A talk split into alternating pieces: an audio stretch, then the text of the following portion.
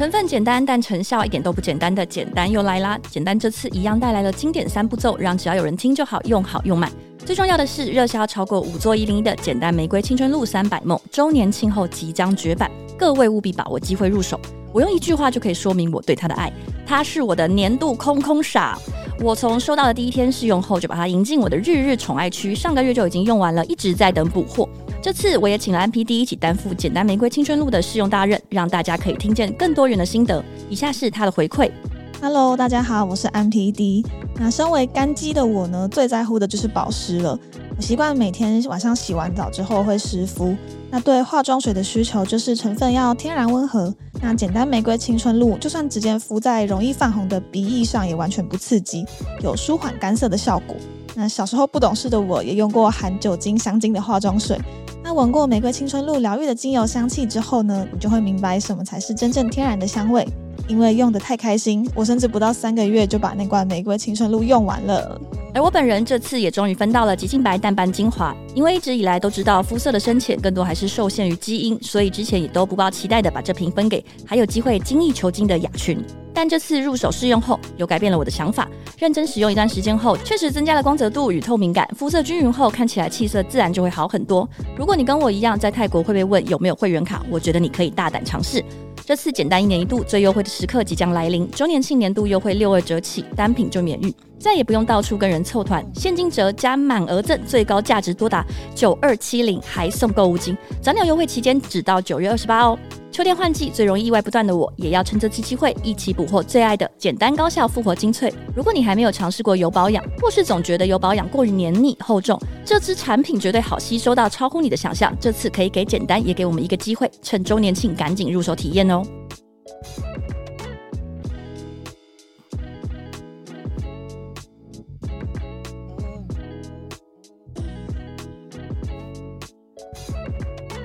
嗨，欢迎回到只要有人听就好，我是佳瑜，我是雅群。嗨，今天呢，呃，想要跟大家聊聊一个算是近年堪称一个超级大热门的话题，真的应该算是很很轰动吧。毕竟公司都有特别成立的群组了，虽然群组里面只有四个人。对，雅群知道那个群组的名字叫什么吗？我忘记了。呃，MPD 就在里面。呃，只要有人类图。对，我们今天想跟大家聊聊的，就是人类图这个算近年就是新兴的一种人格分析方式吧，我不知道可不可以这样讲。然后我们今天也请来了一位在呃人类图这个领域呢钻研有成的 一位超级大来宾，就是我们的禽兽姐，欢迎她耶！嗨，大家好，我是禽兽姐。我当初听到这个名字的时候，因为我还没有看过你的样子，然后我本来以为来的会是一个。非常犀利的人，我不知道怎么讲，对，不知道，对对，就是你可能会穿大红色来，然后涂涂红色指甲油，会会接指甲那种感觉。我脑中想象的不知道为什么是很像公关公司的人，你你你懂吗？就是那种会会出来当发言人，然后气焰很强的那种女企业家、嗯、女强人的样子。结果殊不知想要一个邻居小孩之类的吗？我我觉得你很像很会画画的那种。哦就是很疗愈系的，很会画画的画插画家，然后会画四眼会的那种风格，也蛮像一些可爱小禽兽的，就是可爱小动物，松鼠、松鼠那种的。就是偏可爱路线，或是那个夸卡，我不知道夸卡叫什么，不是袋熊，但是有一种可爱的小，也是啮齿。哦，我知道你说的在澳洲，对对对对对对对对。好好好，你有没有想要接接受到这些非常傻眼的回应？我也觉得哦，也其实我应该接受这种反差，真的反差，对，很棒，对对。然后今天之所以就是有办法邀请到禽兽姐，是因为刚好我们公司有一位同事跟他认识，然后他。介绍他的时候，就是说，哦，当初啊，就是呃，我想大家应该都知道郑家纯是哪一位名人嘛。那就是呃，网络上其实有蛮多做人类图的专家，可能都有呃去分析一些名人名人的人类图，然后来分析一下他的性格啊怎么样的。这个里面呢，就是由于郑家纯，就是他看到了禽兽姐帮他做的分析之后，觉得这个很准，这个真的很准，所以他就有邀呃禽兽姐上他的 podcast 跟他聊聊人类图这件事情。那我想说，其实我们的听众。包含我们自己，可能也不是对人类图说真的超级了解。这次就是难得有这个机会，所以我跟雅群也都把我们的人类图就是先上缴给这个禽兽姐，请她大致上来帮我们看一下。嗯、就如果大家呃还有印象的话，我们上一集是讲那个。职涯咨询嘛，所以有一点像是上一集，我们就透过职涯咨询来抓周。那我们这一次呢，就是透过这个人类图来抓周。虽然我们都已经三十岁才在抓，但是我觉得也还 OK 啦。就这种事情，就是永远不嫌晚。其实人类图就是我们刚好说，我们公司甚至有成立一个群组，然后其实，在不知道多久以前，半年前还是一年前嘛，就我意外得知，我们公司有大概一两个同事或是那个群组在搜集，不是刻意，但就是里面拥有全公司的人类图的时候，我超级惊讶的，因为其实对我来说，那个意思好像是也不是说私密，但是就有一种会被看穿的感觉。嗯，可是我那时候也就是很很什么都没有想，就把我的那个测验结果丢出来，因为就是他们那边有一个只要有人人类图库，嗯，就蛮好笑的。哦，那如果他懂得蛮多的，他确实真的有一种可以把你看透的感觉。对，但是其实就是看他的程度。然后他收集这些，我觉得有一个有一个蛮关键的是，他很想了解每个人。然后他、哦、他想要知道，MPD 在展示无数的人哇，然后他想要就是他也想学习啊，就是对对对，怎么理解不同的人，跟想要知道怎么样跟不同的人来互动。哦，对，因为人类图其实我觉得最大的可以说用处，我觉得它除了是理解自己之外，也是一种对自己跟对人的接纳。嗯、然后，因为我们常常都会说一句话，说：“诶，我们要尊重不一样人啊。”可是其实很少人知道所谓的不一样到底是指什么，因为我们都会希望大家都要跟我想的一样，我想才是对的。可是人类图它其实就是一个工具，让你知道说，哦，原来你我的设计就是这样不同，对，所以我们会有这样的不一样。嗯，然后我记得那时候大家就是看了我们公司同事的人类图之后，发现很高度的比率是蛮集中的。嗯，就像比如说一两个项目，对，因为呃，人类图是不是把大家的性格对分成几个主要的类型，比如说显示者啊、生产者之类，然后就我们公司就是有超多显示者，所以我一开始以为显示者是比较多，因为我本来这样以为，我不太懂。我想说，禽兽姐要不要跟大家介绍一下，就大概有哪些像这样的性格，然后他们各自，比如说。大概不用跟我们讲实际的数字，就他们大概的多或者是少。哦、呃，其实显示者算是蛮少的一个类型。我，我超震惊，我超震惊的。我可以分享一下，它只有全人类的大概八到九 percent，有够少。听起来很少，可是其实八到九你还是可以遇到，对，不少啦。嗯，因为我们公司好像超过四分之一以上这种的。对，我那时候发现你们两位都是显示者的时候，我也是觉得震惊，然后觉得真的。对，然后但是一方面也松口气，因为哦，为什么？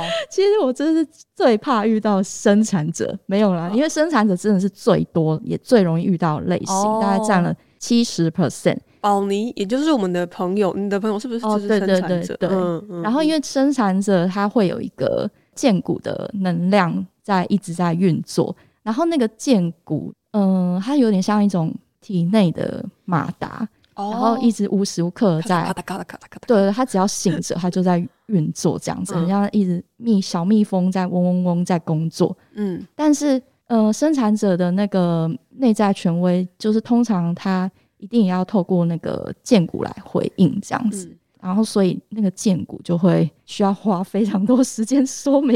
所以那时候只是看到两位都是显示者的时候，我觉得。嗯，显示者有很多，我觉得也可以，就是值得一提的地方。嗯，然后像是，嗯，就是很容易被注意到，很容易被注意到，跟想要被注意到是两回事，是不一样的哦，就不一样，哦，所以它也没有因果或者是互相影响的关系。对，而且甚至很多显示者，尤其是女生，有时候反而会很不喜欢这种感觉，就是。他会觉得，因为从小可能太常被注意，没有想要招蜂引蝶，对，但是一直又莫名的被人家的目光注视，或是别人会对你们有所误解。嗯嗯嗯、哦，为什么会到有所误解啊？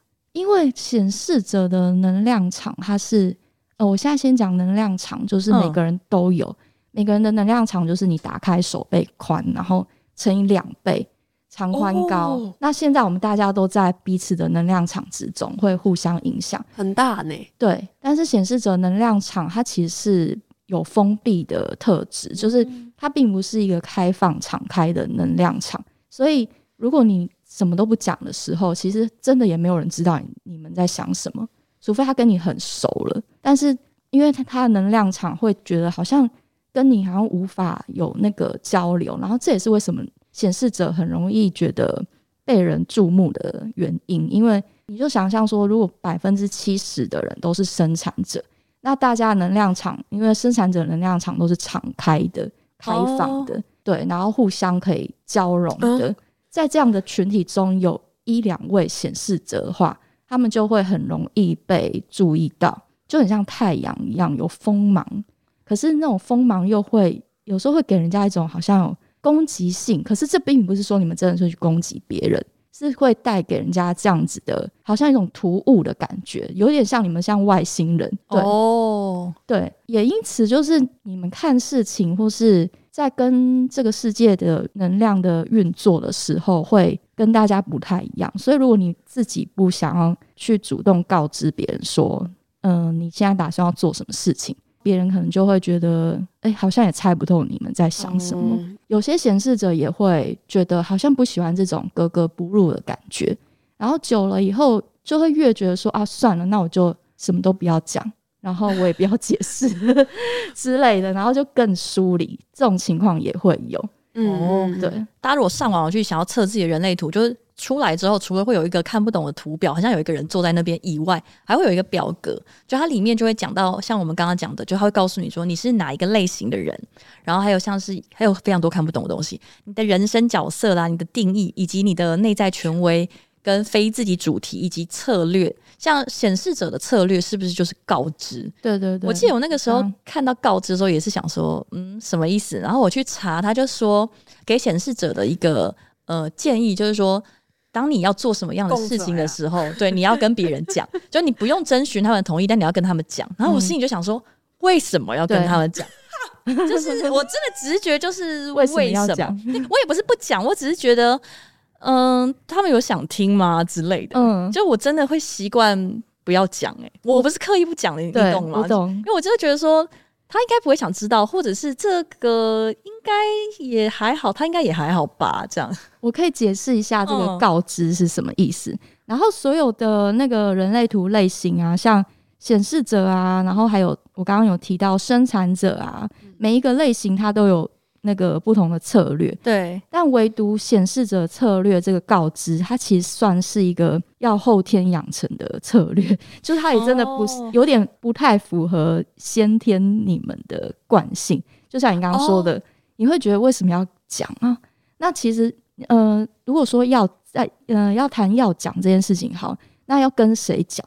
其实你不用告昭告天下，就是你不用去跟所有人讲，你只要跟这一个决定相关的人事物讲就好了。然后可能会影响到他，对，或是好，我举一个例子，比方说你今天决定要嗯去环岛一个月好了之类的，那你是不是如果说你有呃同住家人，或是室友，或是同事，那你要告诉这些人，你不可能说。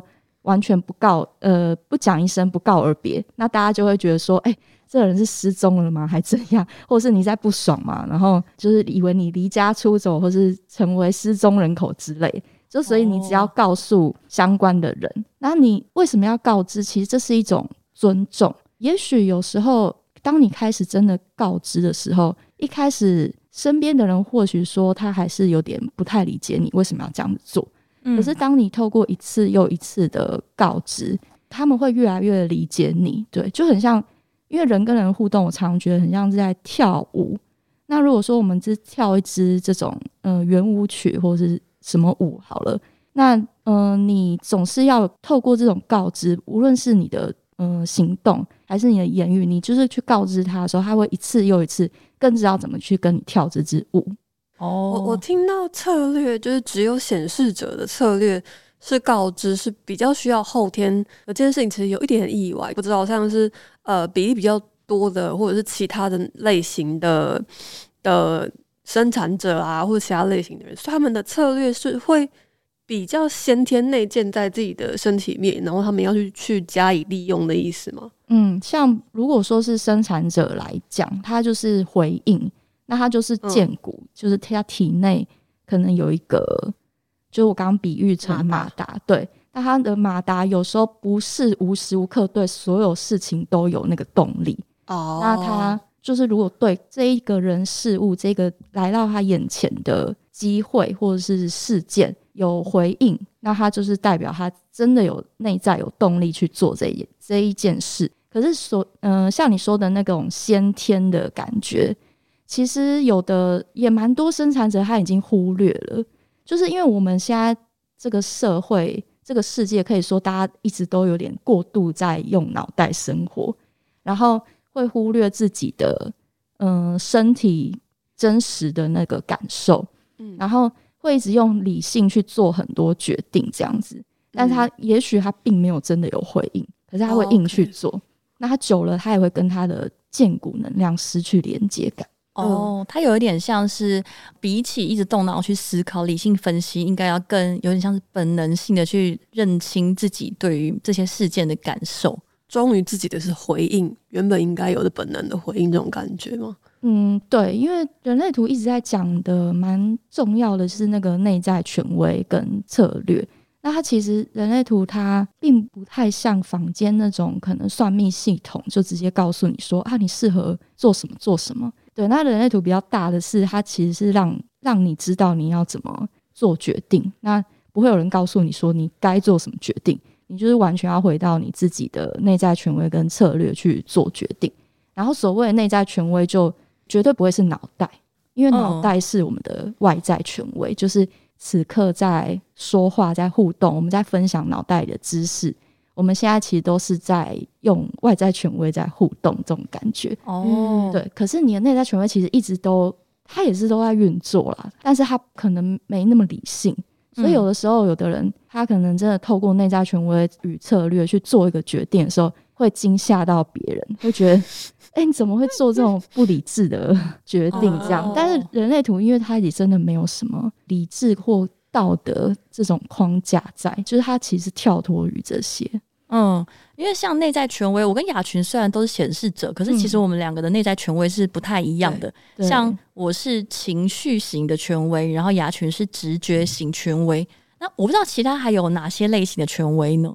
这其实蛮多的哦，这么多，讲完可能要两小时，真的假的？所以 其实都算很少见。这样，没有，我只是突然想说，那呃，就是像那个类型，除了显示者、生产者以外，还有哪些呢？哦，那个投射者，还有反应者，哦、然后投射者也大概占二十一左右 percent 哦，对，然后反应者是最少的，可能全人类大概占一 percent 左右。哦，所以主要其实是四大类型，四类型。哦，OK，但是权威就非常多。权威应该是有分六个，还是我可能要再去记一下？对，okay, 但是我知道有不同的内在权威，然后还有一个是无内在权威，嗯，蛮特别。我好像有看过，对对对。然后不同的内在权威，其实他们就有不同的做决定的方式，这样。哦，那像我是情绪型权威，我记得我之前查的时候，他好像是说。比如说情绪来的时候，先停一下，不要立刻做决定。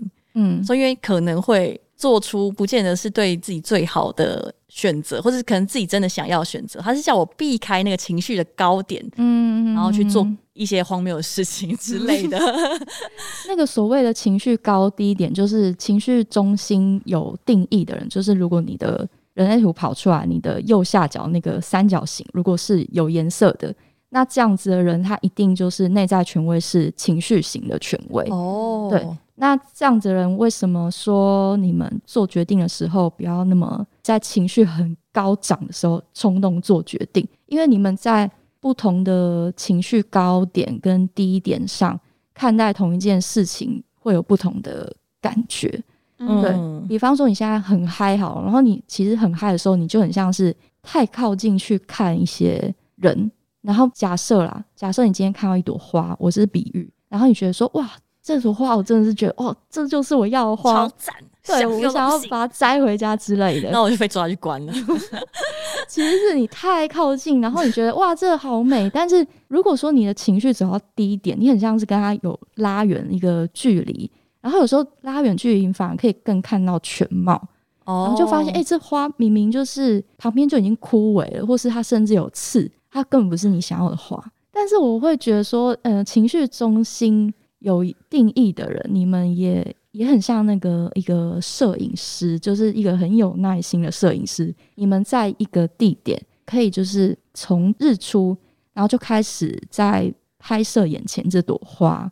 然后到了大中午，然后艳阳高照，这花可能又有呃不同的角度、不同的光去照射它、直射它，呈现不同的色彩。然后到傍晚，然后就嗯、呃、又有不同的那种那种很浪漫的感觉。这样，所以你们其实体验一件事情可以有很深层，然后有很多层次跟不同的感觉。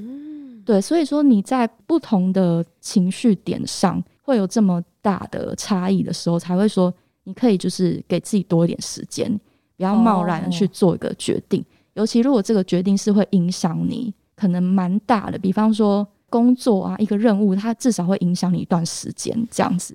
那你就可能可以跟对方说，就是你可不可以给我一点时间，我想想一想这样子。然后你其实想，其实是去感受它。醒来你就去感受一下，说这一件事情你是不是真的想要做，然后。大概如果有七八成你在不同的情绪点上都想要做，那他可能真的就是你很想做的事情。因为你在很嗨的时候，可能就觉得哦没关系，我我都做，我都接。但是你到第一点就觉得哦，到底那时候为什么要答应这件事？有有，我今年有很深刻的感受。就不要冲动，这个我觉得不管你是什么权威都一样，不要冲动 哈，不要冲崩。因为跟佳宇比起来，我的那个右下角其实是空白的。嗯嗯嗯，对，就是刚刚在讲的那个情绪中心是空白，而且你很特别，你是完全空白，就是 它是一个闸门都没有，就是哦，真的哎。对，然后但是因为你只要跟佳宇在一起，你就会感受到这种。饱满的情绪能量，影响的，对对对，嗯、只要是空白的，它就是会开放外在的影响。这样，其实我觉得，呃，大家也不用太担心这个点。有的人会就是很紧张，说啊，我这样情绪就是被影响什么的。但是其实我们只要呃，我们活在这世界上，我们一出门，就是周遭一定会有人去填满你这些颜色啊，嗯、或是带给你一些影响。这样，嗯、对。但是你的。完全空白啊！其实它有一个很特别的点，它是说，嗯，你你的给人的感觉其实是蛮平静的，就是在你身边可能会觉得很很平静、很自在。对，我尽量就是，如果都不要讲话的话，可能可以。对，对然后呢，但是有个特点是，你对于一些情绪上的反应可能会慢半拍。嗯，比方说你今天发生一件很生气的事情。然后你可能过到晚上吧，才会突然就是牙起来说，下午那件事情 怎么会这么让人不爽？这样，嗯，但是其实你下午在经历那件事情的时候，并不是没有感觉，你只是那个反应会延迟，嗯，对，因为我们会说这样的设计有一个可爱的称呼叫做情绪恐龙，它就是恐龙，就是 而且是雷龙，是雷龙，对，把它画出来，尾巴被踩到的时候，它可能会很慢转身。对，嗯，而且因为其实有一点像是我们在心理学里面讲到说，如果人受到压力或者是进到一个危险状态的时候，我们很快就会决定要战或是逃嘛，就是一个直觉的反应。嗯、然后我觉得刚刚这样听起来，就是雅群即使进到了危难的关头，对他没有一个像就是情绪可以带他立刻，比如说他要反抗，他要生气，或者是他要难过，他会反应的比较慢，所以。可能回过头来，就他会置身在那个环境里面，比预期更久一点点的时间。比如说，容许自己在一个负面的环境里面比一般人久。就比如说，可能摸雅璇屁股一次，雅璇可能回家会想说，他好像不应该这样子，然后可能隔天还是会赴约。但一般人可能当下要生气，或者回去就会大暴怒，然后就封锁他。对，他可能会比较晚反应过来说：“哎、欸，这样不行哎、欸，这样。嗯”说说也大家不要来摸雅群啊！你有你各位的，哎、欸，也不用踩我一把。如果讲说危机状况啊，其实他很有可能反而是他可以就是放下那些情绪，然后去处理危机的状况。如果是要以讲危机状况来哦，但就是另外一种危机。对，但如果是情绪情感上那种危机，他可能会 比较慢半拍。但他要学的可能是去，也要去练习表达自己的情感跟情绪，这是这是一个我觉得情绪空白的人比较有一个考验啦。可是他并不是不好，他只是需要去去练习去讲。然后，因为他如果没有练习去讲，他很长的情况可能是他会隐忍，就是会忍耐这件事情。Oh. 然后等到他讲的时候，已经是爆炸了。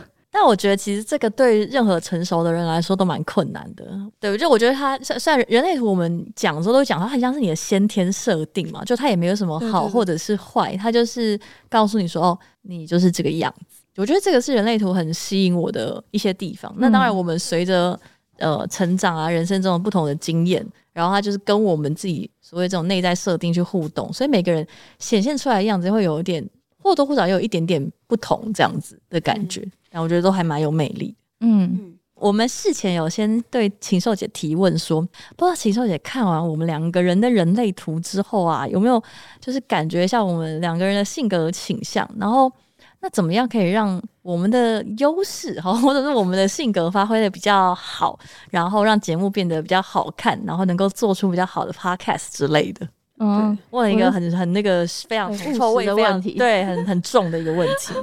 其实我后来就觉得说，你们问这个问题也没有很意外，因为两位的人生角色都是那个有五爻，就是你五爻，但是前后不一样，对不对？对对对，他的念法就是，如果你看到你的图，嗯、然后你的人生角色像嘉瑜是五一，然后雅群就是三五，嗯、那只是一个是在数字在前面，一个在后面。嗯，那前后面到底是什么意思？就是。前面那个数字其实是你自己有意识到你有这样子的特质，这样子的性格。那后面那个是你的无意识，但是你会透过你的行为来展现。然后五爻我们都说，呃，其实五爻超级务实，可是一开始大家会觉得五爻充满魅力，你们也很懂诱惑。就是如果说要讲到做节目，或是说在众人前有一种形象。就类似说，艺人也是这样子。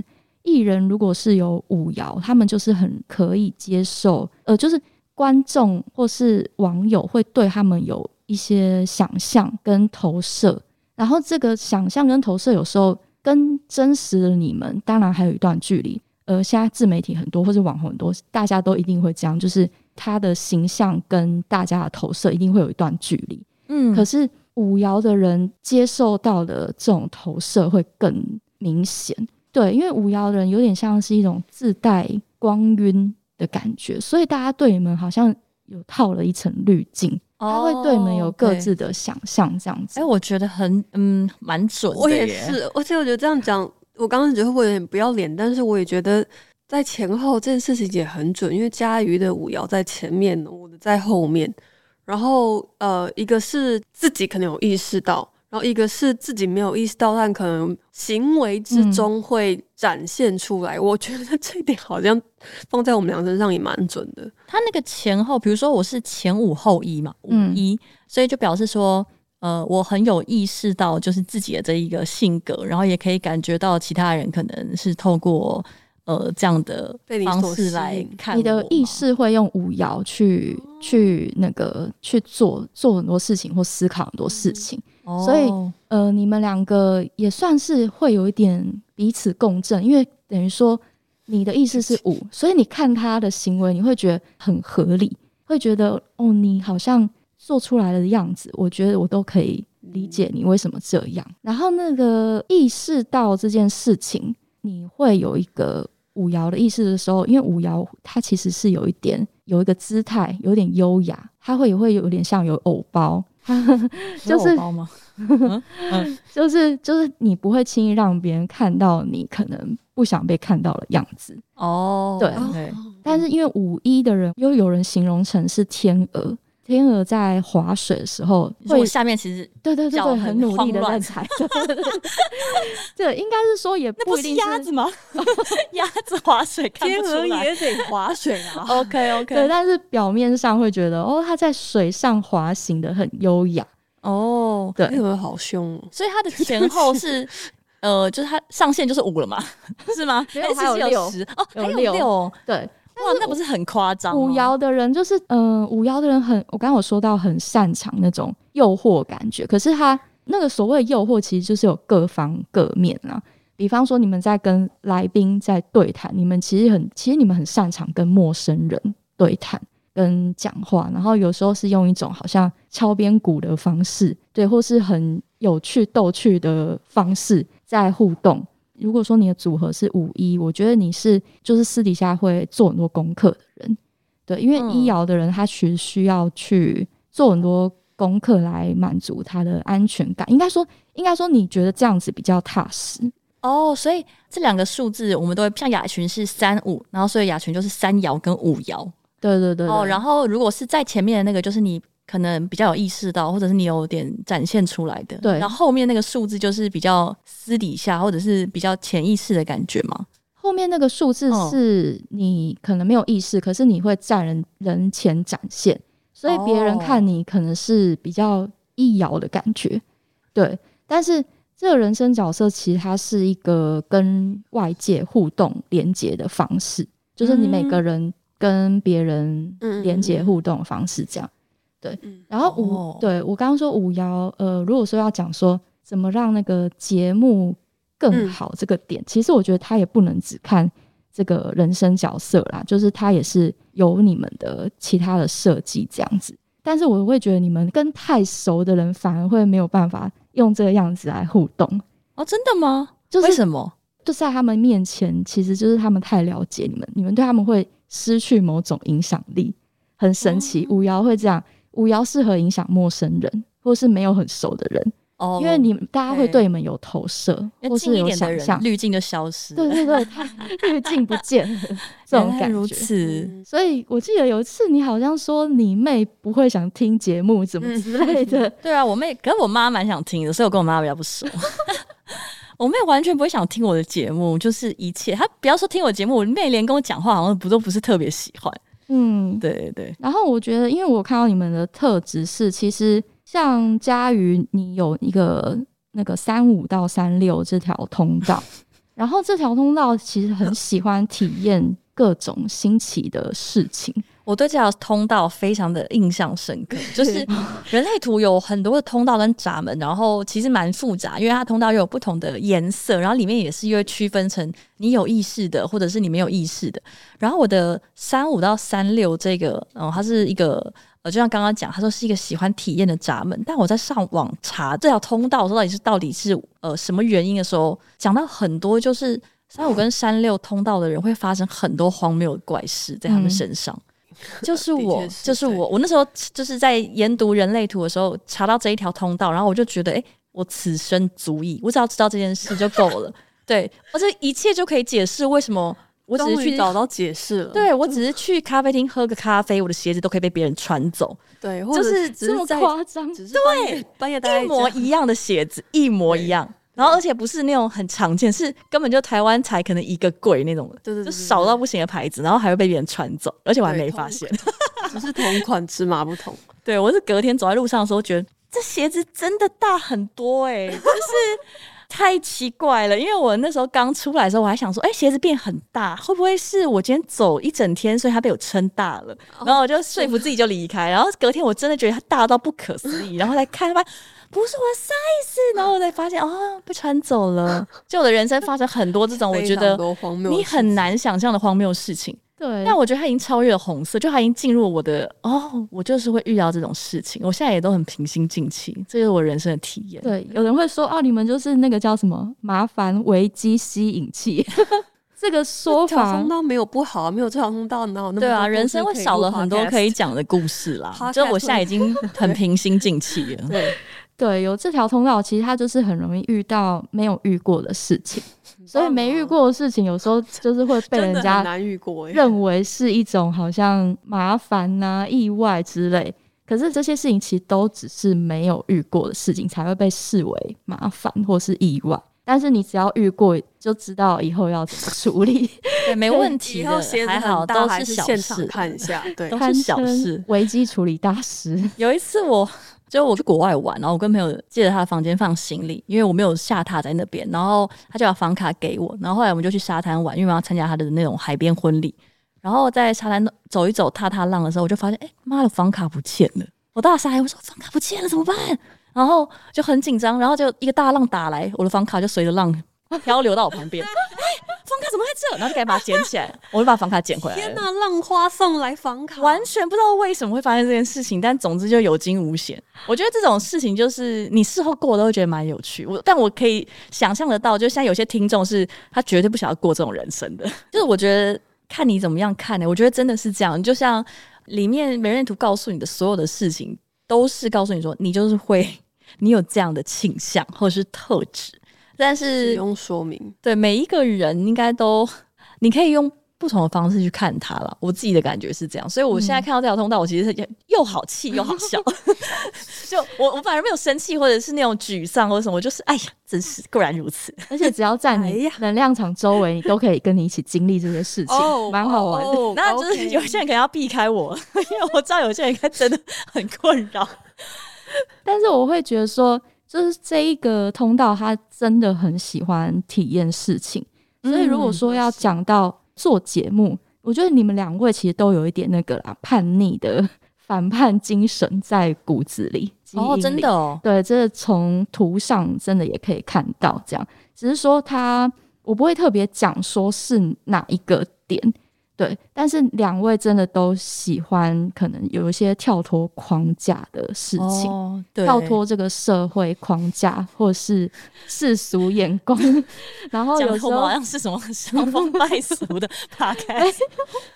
但是你们，你们其实是你们呃两位有不同的那个看法。像佳瑜的话，嗯、你可能其实是希望让这个世界，让更多人事物更好。我哪一个地地方可以看？因为你有批评的 哦，批评的通道，对，它其实是一个源自于一个对人的一种爱。对啊，我骂你是希望你更好，是啊。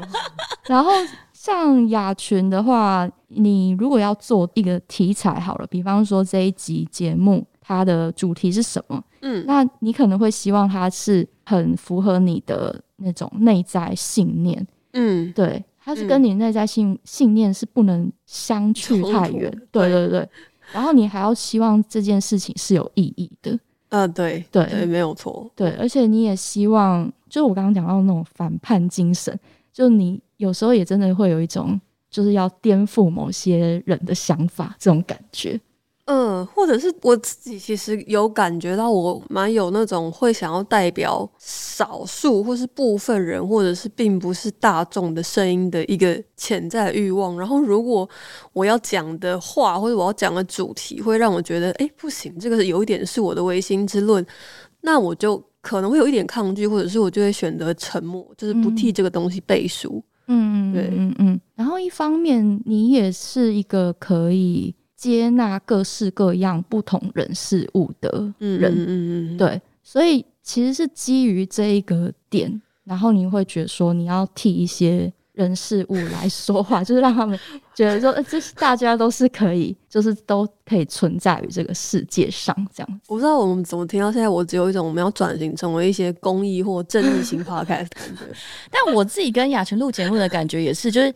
呃，就像刚刚雅群自己说，他觉得他会想要代表一些比较相对少数，或者是比较少被听见的、看见的诚实的声音说话。就是雅群在呃对外陈述的时候，他可能会想到这一块，但。我的话其实比较还好，我就我其实想不太到任何人，嗯、我就会只想到说，我就是代表我自己，所以你们其他的人，因为加油会说 I don't care，I don't care，不是因为我就会觉得说我讲的就是我的意见，然后如果有对啊，对啊呃，我不能代表任何人，任何一个人，我觉得都不行，然后我就会觉得，如果你不不满意，那就嗯。呃，就是我 I don't care，对。对，我我觉得这是我的想法，可是我就会觉得说，哦，那是我的想法，不是任何一个人，嗯嗯，嗯，所以如果。不符合你的要求或者是期待，就是我我会觉得哦，非常非常 OK，我欢迎你有任何的想法，因为你是你的想法，我是我的想法，嗯嗯，嗯，就有一点点不太一样。就是有时候我们常常会从听众的留言回馈说，很喜欢听到我们各自不同的观点，然后我就会觉得说，哦，我们每一个人的声音，大家听起来可能是一个人。对应一个声音，可是其实不知道说我们的声音背后其实有很多诸多的考量。就 maybe 师姐的声音也是，呃，他也有一些想要代表的人，一些温暖的人这样子，或是一些温柔的人，我不知道，因为师姐可能也有一些对自己的想象跟对自己声音出去的那个声音的那个期待。就我们每个人背后的原因其实不太一样。嗯嗯嗯嗯嗯，那不知道 也也是为雅群谋一些福利好了。不知道看了这两张人类图之后啊，你有没有觉得什么样的恋爱对象或者是恋那种恋爱相处的方式可能比较适合我们？或者说我们需不需要有一些策略？哇，针对关系的策略？对啊，针对多关系的策略，这个是人类图可以看，也不是看出来，就是是用得上的吗？它可以用得上，但是我也不会觉得说非要这样子不可。就、嗯、其实跟唐老师讲过一句名言一样啊，就是没有合不合，只有怎么合。真的，我还以为人家说没有合不合，只有明知山有虎，偏往虎边行。但是人类图，山有虎，你还去明知山？人类图比较可以看出一些特质，就是说，嗯、像家瑜。遇到不同的人，其实很容易就是会有不同的样子出现，就是跟不同人相处会有不同的对应方式。呃，我自己感觉是我可能对外都觉得蛮能干，然后也蛮独立的。可是实际上，我对比较亲密的人啊，就不管是另外一半，或者是像我妹，我其实就真的是一个废物。真的是一个废物，而且而且我也乐于当一个废物。我会一直传废物贴图骚扰妹妹，问怎么不回姐姐，今天很漂亮。对的，可爱姐姐会一直传朋友，本人是可爱姐姐。然后我会很能够接受，嗯，比如说像我自己在跟朋友或者是同事什么出去的时候，我就会很想要。有一点像是我想要顾全大局的那种感觉，就是我想说啊，我我我想要照顾一下大家气氛，有没有人今天怎么样，就会稍微想要留意这种东西。然后其实我没有不开心，但是会比较累。可是其实像我如果私底下的时候，我会很不想要花心神决定这些事情，然后我也不太在乎有没有宾主尽欢。嗯，对，就是比如说我是跟另外一半，或是跟我妹啊这种，我其实是一个很放松、很舒懒的状态。这让我想到说，你们那个人生角色。就是五爻，尤其你又是在数字在前面嘛，所以你的意识其实五爻，我们常形容它也很像一个将军。我还以为你要说像李长伯，我觉得比较像也蛮像的，其实也蛮像。有没有吃饱啊？都可以打包回去哦。就是你们会想要替大家解决问题。嗯，然后真的，我觉得已经到很夸张。就是听众有时候问我那个东西在哪里买，然后牌子可能已经下架，我还去找二手给他。对，对，我是就是我想说，但我也不是故意的，我就是觉得说，你要问他解决。对，我想要告诉你我所知的一切。对，基本上就是默娘哦，就是蛮夸张的嘛。对，就是妈祖。所以两位都可以知道说，将军你就。想象将军他要解决问题，但是他也要休息啊。然后将军也不是一天到晚在外面抛头露面，他真的就是打仗的时候出现。嗯、那像佳瑜，可能就是你在不用打仗的时候，就是你不用在那边照顾大家的时候，你就是躲起来，很像是在家里自己看看兵书，或是耍耍废，也没有人，就是也不用照顾到这么多人。这样就是你要有这个区分，就是你出来有点像是。替人解决事情，可是这解决事情也是有人需要你，然后跟你觉得你可以接这个任务。因为我刚刚说，呃，那个内在权威跟策略嘛，所以你你也可以就是感觉你的现在情绪状态什么的，你想不想要接这个事情？真的也不是说所有的所有那个人家来叫你打仗，你都要打。对，因为我已经不是将军，比较像佣兵团了，有案子就发给我。没有，我现在是我真的希望就是国泰民安，大家都不要打仗。对，然后如果说要讲到恋爱这种这样的关系的话，优先帮群群抓一下 走。好好好，雅群的话，因为你也会在恋爱前，你可能会有对对方有很多的测试。然后那种测试，没错，对，没错。然后那个测试有时候可能是讲一讲干话啊，或是什么打嘴炮来试试看他的反应啊，完全就是。然后讲一些东西，看看说他会怎么回答。然后这些人如果通过了你的测验，然后他有才有可能会跟你进入关系。那进入关系以后，其实你就会变得比较务实。就没有像之前这么可能诱惑啊，或者是打情骂俏啊。然后，所以跟你们恋爱的人有时候也会觉得说，哎，为什么在一起前后好像有这种反差？就在一起之前觉得哇，各种调情暧昧好刺激，然后在一起小恶魔从良了。对，在一起之后，因为对你们来讲，你们就是认为他已经通过测试了，不用在那边继续暧昧。这么多这样子，所以就是你们会。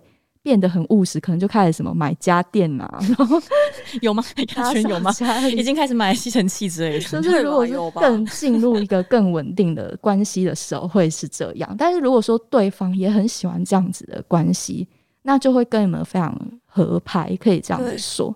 一直用使用这样测试的方式，然后去试探对象，会会容易让人家就是哎、欸，怎么会这样的嘛？因为没有人在乎台女，所以当台女开始测试，尤其是老妹台女，对啊，所以当台女开始测试你的时候，很容易男就会觉得啊，他对你没有意思，或者是他就是在讲干话，他就是想要逃避。一些进一步的发展，殊不知那个已经是雅群的一个信号灯了。有可能，有可能，或者是他会觉得啊，是不是我要被抛到智能研究社去了？对，好，就是我会觉得，其实并人类图并没有一个标准答案，说你能做什么跟不能做什么。嗯嗯嗯、对，但只是说你们在恋爱前会有这样子的特质，是这样。然后你的内在权威因为是直觉嘛，所以直觉其实它算是一种生存机制的保护。然后你们其实都很能去感觉到说，哎，来到眼前的这个人到底对你们来说安不安全，算是很本能的可以感觉到。所以有时候你会觉得说，这个人看起来明明外表就是好好的，但你就觉得不对劲，会有这种敏锐度。雅群是不是也是这样子的类型？就是通常喜欢一个人，就是砰，然后你就是觉得觉得喜欢，对，然后或者是如果来了一个不喜欢，就客观上怎么好，你就是就是没办法接受，对。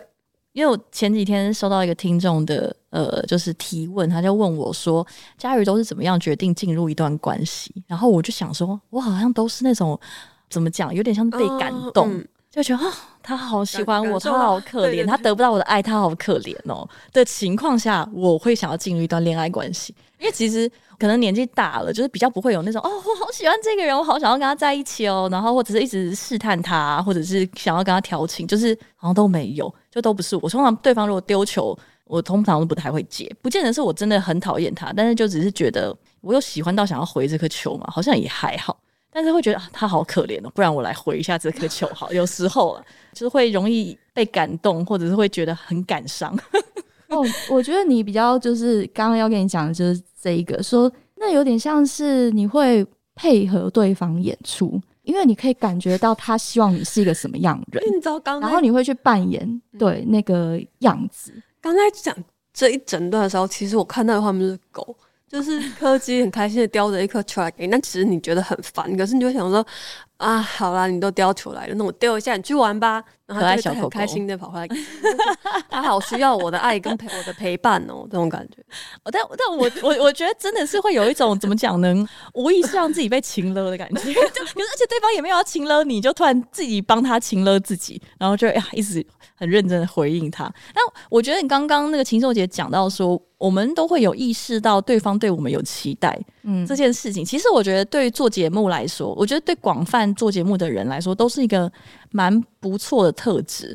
因为我记得我之前有一次被也是做 podcaster 的一个朋友，业界大佬娃娃啊，娃娃就问我说，做节目有没有什么心得跟小诀窍 之类的。然后我记得我那时候就跟他说，我自己觉得录音的时候。有一个很重要的关键是，很多人来录节目或者是讲话的时候，常常都忘记了这个东西是要录给其他人听的。就是我觉得这个是有点不，有些人可能就真的是纯聊天，或者是纯访问，不管是跟来宾还是跟其他主持人，就是真的是一个纯聊天，只是刚好被收音录下来。可是对我来说，我就会觉得大家都要记得，大家知道我们现在在讲话，其实讲给别人看哦，就大家只是看不到他们而已。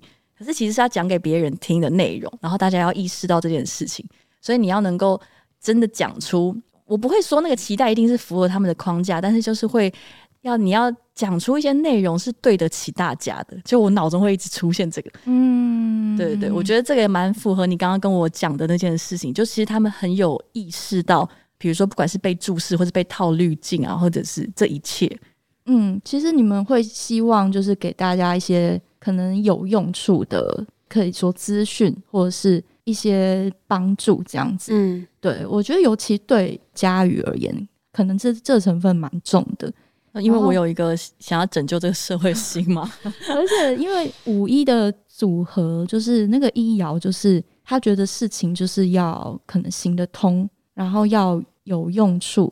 可以说是很稳扎稳打的一个特质。就是你如果要教别人东西，你不会讲的很很玄啦，可以这样子讲。你可以，哦、你可以说，我不会说多喝温水，多喝温水啊，吐干就教啊。然后如果说刚刚讲到那个配合演出这个特质，所以如果真的要讲进入关系的话，我觉得你可以去感受说，你不管跟谁相处，你喜不喜欢在他面前的你自己的那个样子？虽然有一种我凭什么这样讲的感觉，但我觉得这一点依我对家里的侧面观察起来，好像也是蛮重要的。就是他在一个不同的另外一半身边相处的时候，他自己舒不舒服，或者是心里平不平静，或者是想法怎么样的感受，其实作为好朋友，有时候会觉得蛮明显的。真的，而且我真的要跟大家讲，就是为什么有一些很古老的俗谚都会说家里要兴哦，你的事业才会旺，就有点这样的感觉，就所以才会以前不是都会说哦，你就是要娶一个老婆在家里啊，帮你把家里的事情都打点好，这样你可以放心去外面冲。那我自己的感觉也是，其实就是你你的生活很多面向是杂糅在一起的，那个另外一半，你的事业、你的健康、你的原生家庭，那这个就有点像是，如果我的这一边没有好的话。哇，其他地方其实都会有点受影响，因为状状态本身会比较差一点。嗯，对，就像你刚刚讲说，你可能会不自觉要配合对方，那在配合的过程中，如果我有时候有点违反意愿，或者我没有很喜欢，就是我某一个时刻要扮演某一个角色的时候，就会影响到我生活其他的面向。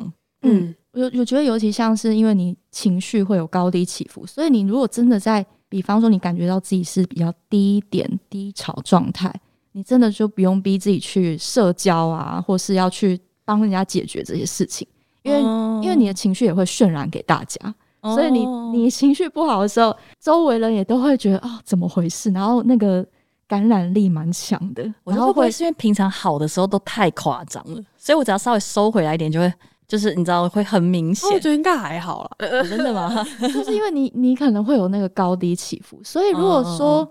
Oh. 这个人如果他非常了解你，那他可以知道说，哦，你现在就是比较状态，对，比较低、嗯、低频率，那没关系，就让你多多休息。这样，如果能有这样子的伴侣，那就是还蛮。还蛮适合，蛮尊重你这样子，对，就是不要管我，不要在你低频率的时候还要一直拿着球，求你丢给他玩这样，我拿球打他，我直接丢在他身上。那雅群的话，是不是不管不管跟什么样的对象相处，其实都还蛮做自己？还是雅群的图会上会看得出来雅群会单身一辈子吗？对啊，有办法看出来吗？就雅群雅群单身有一段时间，这个办法有看出来吗？雅群是没有去那个诱惑人，对，雅群没有力气。啊，那如果诱惑雅群有用吗？可能会，因为五爻就是诱惑或被诱惑哦，还有被诱惑。然后因为雅群是那个三五嘛，三其实他要去呃去尝试，可能各种局都有可能，真的、哦、各种局。对，嗯、但是如前提就是你要去跨出去了。完蛋了，我要出门了。对，因为雅群最大的问题就是他都不出门，跟他都不回大家讯息，所以其实也是蛮合理的啦。就我我最近也在跟那个呃收音机 收音机前的听众朋友，就雅群是真的，他有这个意愿，只是他都在家里，跟他比较没有回讯息，我不知道怎么样诱惑到他。好，我会努力，我会努力。对，但是他也要回到他的内在权威，觉得说，哦，他到底要不要去这个局？也不是说每一个他都要开始这样子去，因为五爻本身来说是蛮宅的，他真的也没有很想要一直花这么多力气去社交，这样。哦，你们很会。社交，可是你们真的没有很喜欢，真的是啊，因为就是去那种场的时候，我们就是负责旁边喝酒，我们都躲到小房间吃披萨。我觉得可能跟大家想象的不太一样，就是我们每次只要去多一点人的场合，我们就会躲在角落，然后一直吃披萨跟喝酒，哦这个、然后就离开。好赞哦！对啊，超级烂，不烂到爆，包括师姐也是。但师姐可能蛮合理，因为她有一个她在营造的一个她不善社交的人设。对我们也没有营造我们很善社交的人设，对对。可是我我觉得我们有营造一个不怕生的人设。哦，那倒是。但不怕生跟爱社交真的是两回事。我最近还有在反省一件事情，也不是反省，就是我认真的想一下，就想说，哎，其实人到中年，朋友也是真的不多。就我就很认真的反思了这件事情。就我有时候会想说，羡慕好像也羡慕不来。就我有时候会看一些朋友，他们可能。可能会 po 一些好姐妹的合照啊，然后或者是我不知道，可能好兄弟那种认识很很多年，然后会一直跟他 update 很多大小屁事啊，然后就会真的那种最好的姐妹这种，然后自己儿子的就是干妈还是干爹这种，就是那种关系。我想了一下，真的没有哎、欸，就我有很我有蛮好的朋友，可是我们可能。我觉得怎么讲就是不太一样。我觉得我们都是互相欣赏，然后也会愿意互相帮忙，但是好像没有到那一种那一种关系。而且我回顾我整个过往的 二三十年，都几乎没有有还是有一些些人，可是没有想象的这么多。可能就真的是在三个两个以内，很少很少。可呃还是其实已经很多，我不知道，就是其实很少。而且有时候就会想说，蛮意外的，不知道怎么讲。哎、欸，其实这是超级符合五爻的特质耶，因为五爻真的也不是来跟大家交朋友的，嗯、就是你们出现就像那个我说将军来解决事情嘛，那解决事情的将军他并不是来跟你做这种。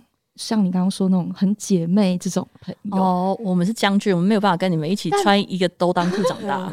但不是代表你们不会有朋友，永公只是开路啊，只能开路先锋。对，你们会有，但是你们的交际圈可以说壁垒分明，因为你们对你们来讲，你们很内那个内部的小圈圈，你们自己会有一个很小的圈圈，可是那些人真的不多。对，就是因为圈圈小、欸、对，真的不多。可是这很。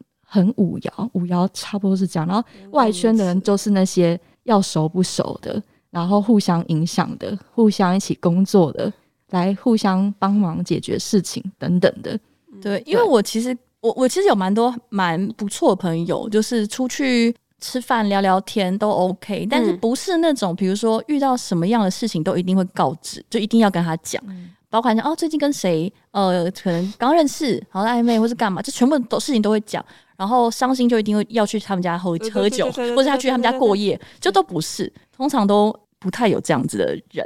然后我会有这个想法，是因为我最近想要出国，然后因为因为最近状况不太好，所以我也就觉得感觉应该没有人会愿意。然后我爬拉了一阵之后，就问了一些人，然后果然就是被拒绝。可是啊，拒绝有很多原因，就是比如说真的没有假，因为他就是刚到职什么。可是我想说，我好像真的问不到其他人。而且因为这个状况，我就会觉得他们应该不会答应，他不会答应吧？我们好像没有那么熟，所以我真的最后能问的就可能就一个加我妹，我就问了两个人，然后就都不行，因为我就是问那种要不要下个月我们立刻出国这种的。那时候又有稍微想了一下这件事，是没有到沮丧啦，可是就觉得哦哦，其实是这样子的。嗯，其实对你们来说，那个内内在小圈圈的人几个，可能也真的就蛮足够了。对，然后这些人，你跟他们关系实际上也是蛮可以说是一种紧密，但是那种紧密并不是说靠着像你说的每天啊要对我们其实离超远，对对对，那样子并不是。对，这两个人我都会想要邀请他成为我的伴郎。对对，但是我但是我们平常其实很少联络，可能 maybe 三个月半年才会再讲讲话这样。嗯，他们就是你对你也不会有。呃，其他的幻想就是不会说 跟你有什么恋爱，不准幻想。一旦一旦是这样子很核心圈圈的人，他们要么真的就是伴侣，要么就是绝对不可能怎么样的朋友。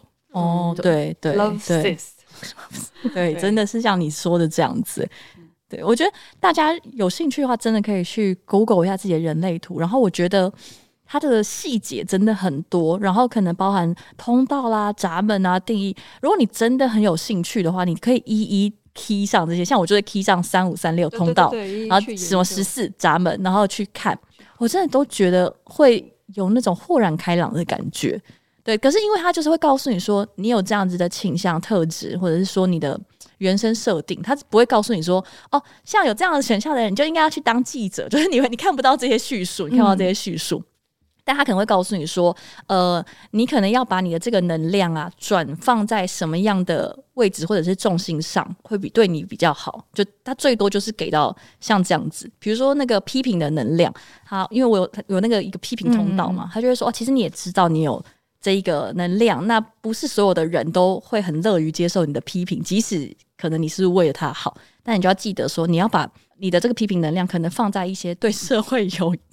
有价值的事情，我一个大傻眼。他说、哦：“OK，我我懂你意思，我懂你意思。对，因为我以前真的都会觉得我我只是讲实话，嗯就是为什么 为什么你要不满？对我我现在知道戳到了，对对，我现在知道了，就是你不要讲那五四三的，对。然后哦，我我我自己在看的过程中觉得很有趣，尤其是你回想很多人生的。一些波折，欸、有些对上了。对，我觉得像刚刚在听的时候，但因为我之前都是只有查通道，然后它的表格里面的内容就不太不是很懂，像包含刚刚讲的五爻啊、一爻、啊嗯，这个都是很新的名词。然后在聊的过程中，我也都觉得，对，就是这样子，嗯，有点吓人，但就是这样子。所以如果你们呃，如果真的有兴趣的话，真的蛮推荐大家可以去 Google 看看。然后我自己的感觉是，嗯。他虽然可能没有办法，就是告诉你说啊，你就要这样做，或者是你就要那样做，然后对你比较好。我自己也很不信那一套，其实就跟算命一样嘛，就是会说啊，就是你这样子，他都告诉你了。然后通常你要是你要嘛也是做不到，那你真的去做，跟人生好像也是有一点无聊。然后我觉得它可以，其实人类图啊，或者是其他这种类抓周工具，它都是能够让你更了解你自己，然后更愿意接纳。你是一个什么样的人？然后这个设定真的是没有好坏。当你能够用一个不好也不坏的视角来看待你自己的所有特质，不论你本来对对他的印象是怎么样，比如说像我就是一直发生怪事，可是我现在就是觉得，好啦，其实也蛮有趣的。然后他也成为我跟其他人互动一个很棒的谈资。然后我觉得到那样子的境界的时候，其实你会虽然不是你的主意，可是你会更喜欢你自己。